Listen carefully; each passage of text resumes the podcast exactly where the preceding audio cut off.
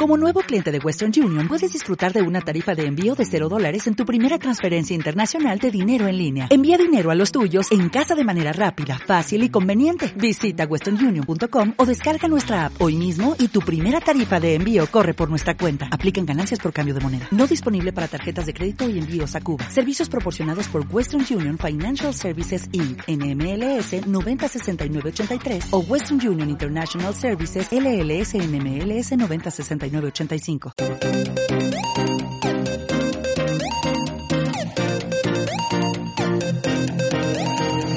Ahora empezarás a vivir una nueva etapa en tu vida. Bienvenidos a el podcast. Y si te dieras cuenta, ¿qué harías? Con Javier Medina, Master Coach, instructor y conferencista internacional. Descubre, resuelve y libérate de los conflictos o enfermedades que te mantienen sin libertad y salud. Con ustedes, el Master Coach Javier Medina. Hola, ¿qué tal amigos? Qué gusto saludarlos. Hoy te quiero platicar un tema muy bueno que te va a ayudar en todas tus relaciones eh, personales que tienes, pero también le va a ayudar muchísimo a tus hijos y este es el tema de la hiperactividad y el déficit de atención. Y quiero comenzar con este tema con un punto importante como la hiperactividad hoy en día prácticamente está de moda. Yo me acuerdo cuando estaba yo pequeño eh, en el salón de clase, desde que yo empecé mi carrera por la primaria, siempre fui un niño muy, muy, muy inquieto.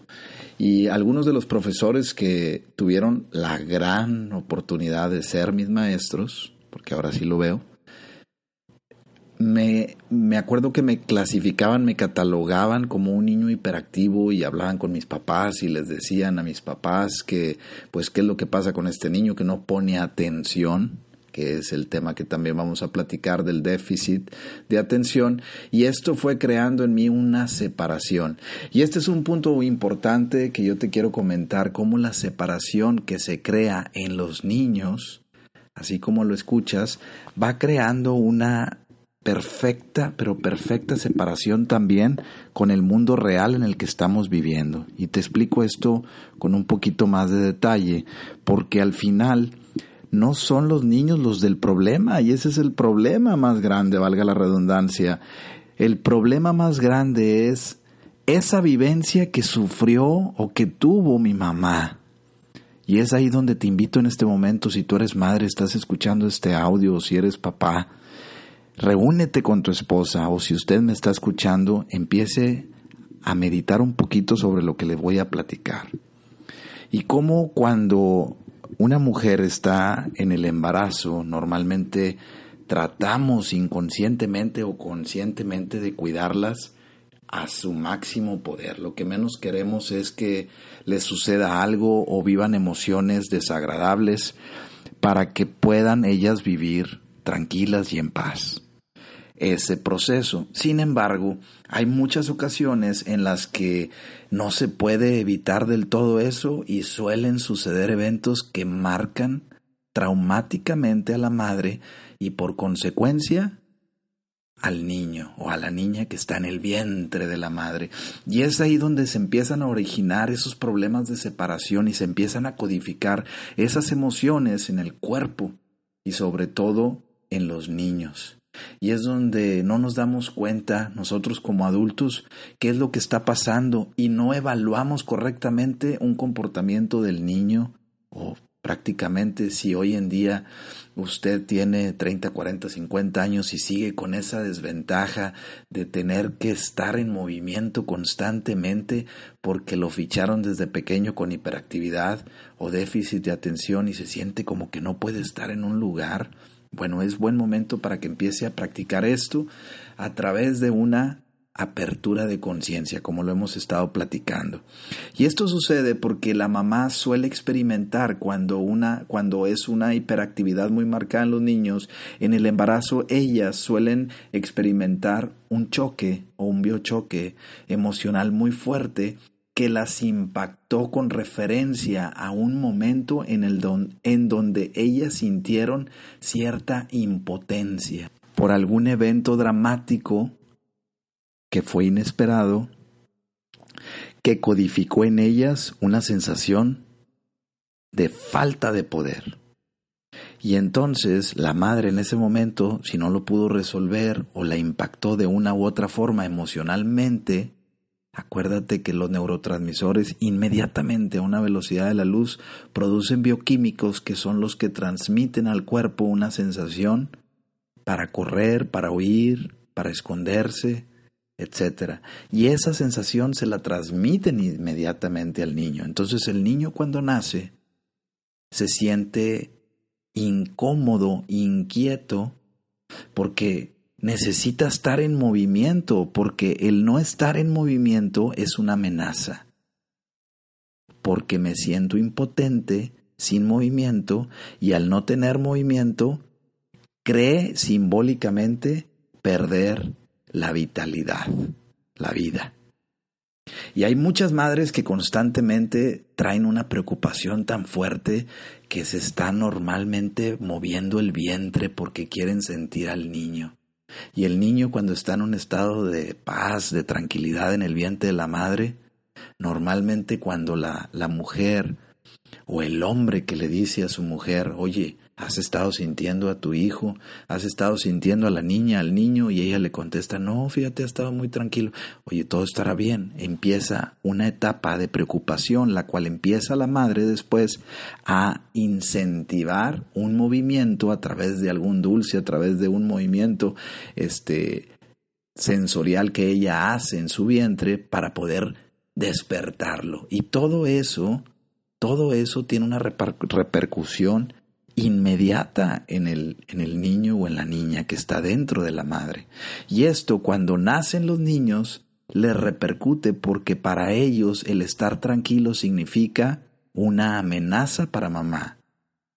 Esto puede parecer a lo mejor en algún momento algo extraño, algo totalmente diferente a lo que normalmente hemos ido conociendo en la vida y hemos estado experimentando, pero bríndese la oportunidad de adquirir esta información y de meditarla un poquito. Porque a través de esta apertura podemos encontrar un camino distinto que nos puede llevar a una satisfacción distinta y a la vez a una prosperidad en la salud y en el bienestar.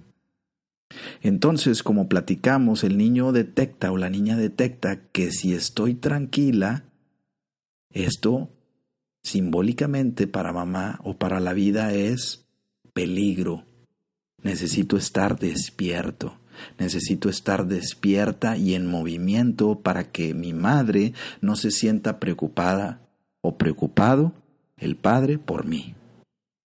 Y estas repercusiones, cuando no se atienden, en un grado menor cuando el niño es pequeño, va evolucionando en la vida y esto se convierten también después en alarmas biológicos en la persona que probablemente pudieran presentarse como un insomnio también en la persona.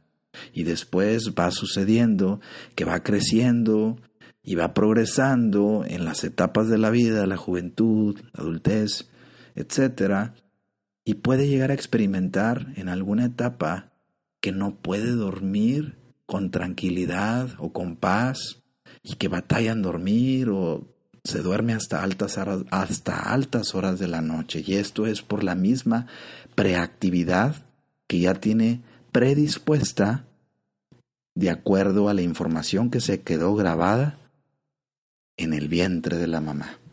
Y por eso quise hablar de este tema para que podamos reflexionar un poquito, tanto nosotros, los adultos, como podamos reflexionar nosotros los adultos con referencia a los hijos. De esta manera vamos ayudándonos mutuamente a abrir la conciencia. Y usted, mamá, puede decir, bueno, ya pasó eso, ¿qué hago? ¿Cómo le hago? ¿Cómo le hago? Porque no, no, no he podido tener eh, esa oportunidad de sanar al niño le, he estado recetando a través de un médico ansiolíticos, tranquilizantes para calmarlo, para desacelerarlo. Y yo le digo que esto no le va a ayudar del todo. Sin embargo, usted toma la decisión. Yo fui una persona que estuvo bajo el diagnóstico de muchos médicos que prescribieron recetas para tranquilizarme, para que yo estuviera un poquito más consciente y pusiera más atención porque tenía un hueco ahí, una deficiencia en la toma de conciencia en el presente. O sea, tenía un déficit de atención que ahorita le voy a hablar de eso. Pero lo que le brindo aquí es que usted empiece a poner un poquito de conciencia en el parto, cuando usted estaba allá, qué fue lo que sucedió, recuerde, por más que le cueste trabajo, por más que tenga flojera, si ahorita está escuchando este podcast, recuérdelo en el momento de dormir y trate de meditar un poquito antes de descansar ya por completo, qué fue lo que vivió, qué recuerda usted que vivió porque va a necesitar ponerle mucha conciencia y tomar sobre todo sinceridad y claridad con usted misma para que su hijo o su hija pueda empezar a dejar de repetir este patrón o este trastorno que simplemente lo está separando de ese problema que usted vivió. Y ahí es donde nos ponemos a pensar y podemos decir, oye, pues el niño no tiene ninguna responsabilidad de estar viviendo una emoción que no le corresponde a él, a lo mejor esa emoción le corresponde a usted. Y es ahí donde usted tiene que tomar la responsabilidad y quitársela voluntariamente a ese hijo o a esa hija que usted tiene para que él empiece o ella empiece a vivir una vida totalmente auténtica y diseñada por él o por ella no por la bioemoción que le causó usted en él o en ella. Y esto es bien fácil resolverlo y tome, nota de lo que le voy a decir a continuación. Una vez que usted detecta qué fue lo que sucedió en el vientre, platíquelo. Si no lo recuerda del todo con su esposo, con su pareja, con el novio, con la novia, con los padres, platíquelo para poder tener un poquito de mejor toma de conciencia una vez que usted lo detecta, vaya con su hijo, vaya con su hijo y platíqueselo a su hijo o a su hija y dígale, ¿sabes qué? Cuando estuviste en mi vientre, sufrí bastante porque un hermano mío lo metieron a la cárcel, o porque tu papá sufrió un accidente, o porque me dijeron que probablemente podía morir en el momento en el que tú ibas a nacer platíqueselo, pero muchas veces estas cosas no las queremos platicar porque tenemos miedo de afectar al niño, de afectar a la niña. Y le recuerdo una cosa, el inconsciente no tiene edad, el inconsciente es un disco duro que nos mantiene vivos porque tiene ya un programa de autoconservación y tiene información no solamente de usted, tiene información de sus padres, de sus abuelos, de sus tatarabuelos que se va recopilando generación tras generación y si nosotros no le ponemos conciencia, no abrimos esa caja de Pandora y no vemos lo que hay ahí, seguiremos proyectando inconscientemente eso y como dice Carl Jung, le llamaremos un destino. Ah, pues es que ya me tocaba. Ah, pues es que es el destino que ya me tenía preparado y no es así. Usted puede crear una armonía, usted puede crear un bienestar dándose cuenta y a través de este punto que le estoy diciendo, usted puede ayudar a su hijo o a su hija para que salga de este problema y experimentelo. Y el punto número dos que habla del déficit de atención se da porque también la madre durante el embarazo sufre una serie de separaciones con ella misma, pero también con muchas y muchas, muchas, muchas cosas, muchas vivencias que va viviendo en relación a las personas que están más cercanas a ellas. Y esto lo único que hace es separarlas. Empiezan a separar porque empiezan a vivir un estrés, una insistencia, una instigación de otras personas hacia ellas, o sea, hacia ustedes, que lo único que causa es como un recelo, como unas ganas de no querer escuchar, de no querer ver, de no querer participar con tal o cual persona. Y esas sensaciones de presión de otros sobre ustedes, mamás, va creando también bioquímicos en su cerebro que alimentan a su organismo y a su vez, como su hijo o su hija está dentro de usted, le repercutirán y lo alimentarán a él o a ella también. Y esto lo único que hace es crear una separación, una separación totalmente, entonces los hemisferios del cerebro, tanto el derecho y el izquierdo, en vez de trabajar en unión, empiezan a trabajar a velocidades distintas, en una forma distinta, lo cual produce en el niño después un reflejo de lo que la madre vivió y ahora que la madre lo ve, lo ve diferente, lo ve distante de lo que él tiene que poner atención o de lo que él tiene que participar, porque es un reflejo de la mamá en él. Y si la mamá no resolvió ese problema, el hijo viene a reflejar lo que la mamá no pudo. Y entonces al ver la mamá al hijo en esa situación, lo único que hace el hijo es separar a la madre de lo que ella sufrió. Es así de sencillo y usted puede decir, no, no me vengas con esas cosas. Pues escúchelo bien, si han, si han hecho grandes estudios epigenéticos donde se ha demostrado que esto se transmite inmediatamente desde el primer momentito de la concepción, desde la unión con el espermatozoide y el óvulo. Desde ese momento es la madre la que empieza a brindarle toda la información, toda la información al hijo. Y esto no la hace a usted culpable, al contrario, la hace a usted una emisora. Escúchelo bien, la hace usted una emisora, una corresponsal de la información biogenética que viene del padre y de usted hacia el hijo. Entonces, si usted detecta que es a lo que voy ahora, a invitarla igualmente a que usted reflexione y se vaya hacia atrás y empiece a reflexionar, a ver, ¿qué fue lo que viví yo en el embarazo?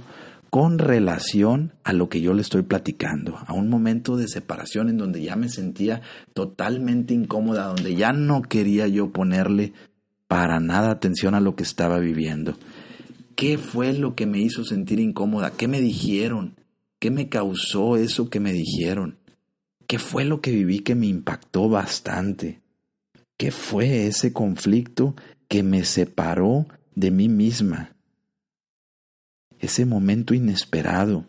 Tal vez usted se andaba divorciando de su esposo, o tal vez sus padres estaban divorciando, aunque ellos ya hayan tenido una edad más avanzada que la suya.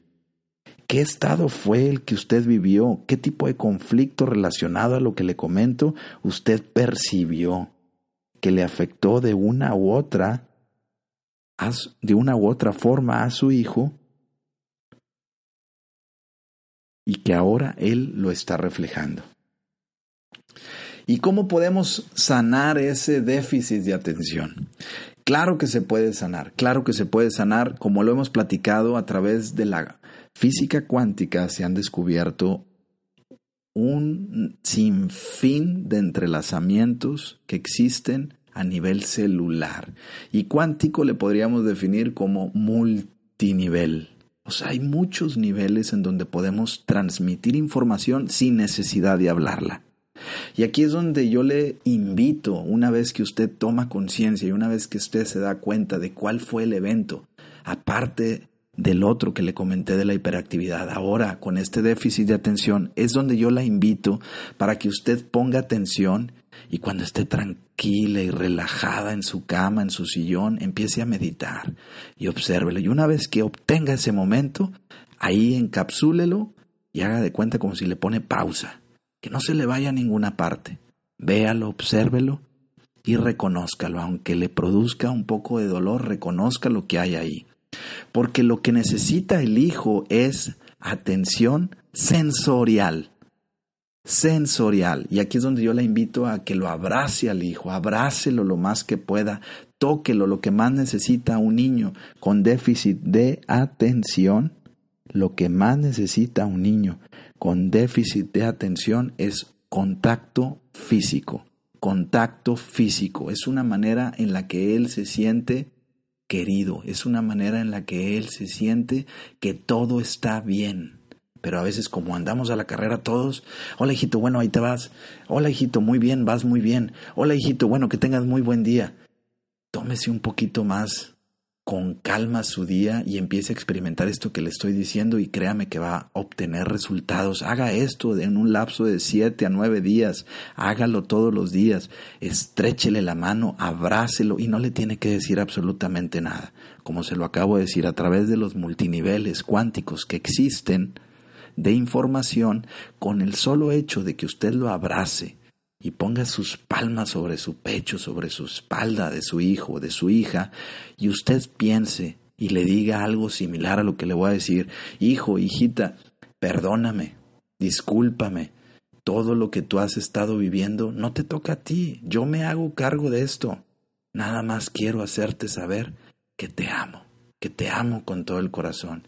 Y simplemente con ese abrazo y con esa sensación, con esa vibración que usted tiene en ese momento de amor, porque le recuerdo que el amor produce una vibración que es medible a través de aparatos de resonancia magnética que se encuentran en los hospitales, a través de esa gran y gran emoción que produce un gran, gran poder, con el solo hecho de que usted lo piense, se lo está transmitiendo a través del contacto a su hijo. Y segundo, como se lo comenté hace un momento, platíquele a su hijo, platíquele a su hijo las vivencias que usted vivió, platíqueselas, platíqueselas a la niña, al niño, no pasa nada y va a encontrar grandes resultados.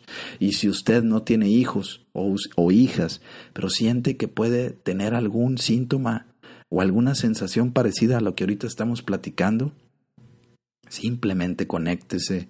Si usted ya está adulto, conéctese con su mamá. Y a su mamá, simplemente dígale gracias. Gracias madre, gracias mamá por lo que me diste. Gracias por todo lo que pudiste regalarme, porque sé que hiciste lo mejor que pudiste. Sin embargo, hay algunas cosas que me incomodan. Y a partir de este momento, imagínese la que se lo está dando a ella, regálele y regrésele lo que usted no puede tener porque no le permite vivir usted con autonomía, con libertad. Y usted se merece eso. Usted tiene la oportunidad de empezar una vida nueva. Claro que sí. Claro que sí tiene la oportunidad de empezar una vida nueva, una vida diferente, a pesar de los años que tenga. Y créalo, esto le va a brindar salud. Y esto es una alternativa terapéutica muy confiable para este tipo de casos. Brindes el beneficio de la duda. Brindes el beneficio de la duda. Aquí le dejo esta información. Usted sabe cómo la maneja. Échele bastantes ganas. Si tiene alguna duda, escríbame con toda confianza, ya sabe, a través de la página de internet con javiermedina.com. Estoy para servirle, que pase un excelente día, que Dios la bendiga. Mucho, mucho, mucho, mucho ánimo y acuérdese constantemente que todo tiene una oportunidad, un inicio y también una manera para modificar un presente nuevo a favor de usted. No está de más decirle mucho ánimo, le deseo lo mejor, que pase un excelente día, que se note que está viva, que se note que está vivo y ya verás. Te invitamos a seguir escuchando estos podcasts que aportarán valor y crecimiento personal a tu vida. Ayúdanos a compartirlo con otras personas. Suscríbete y dale like. Visítanos en www.conjaviermedina.com. Hasta la próxima.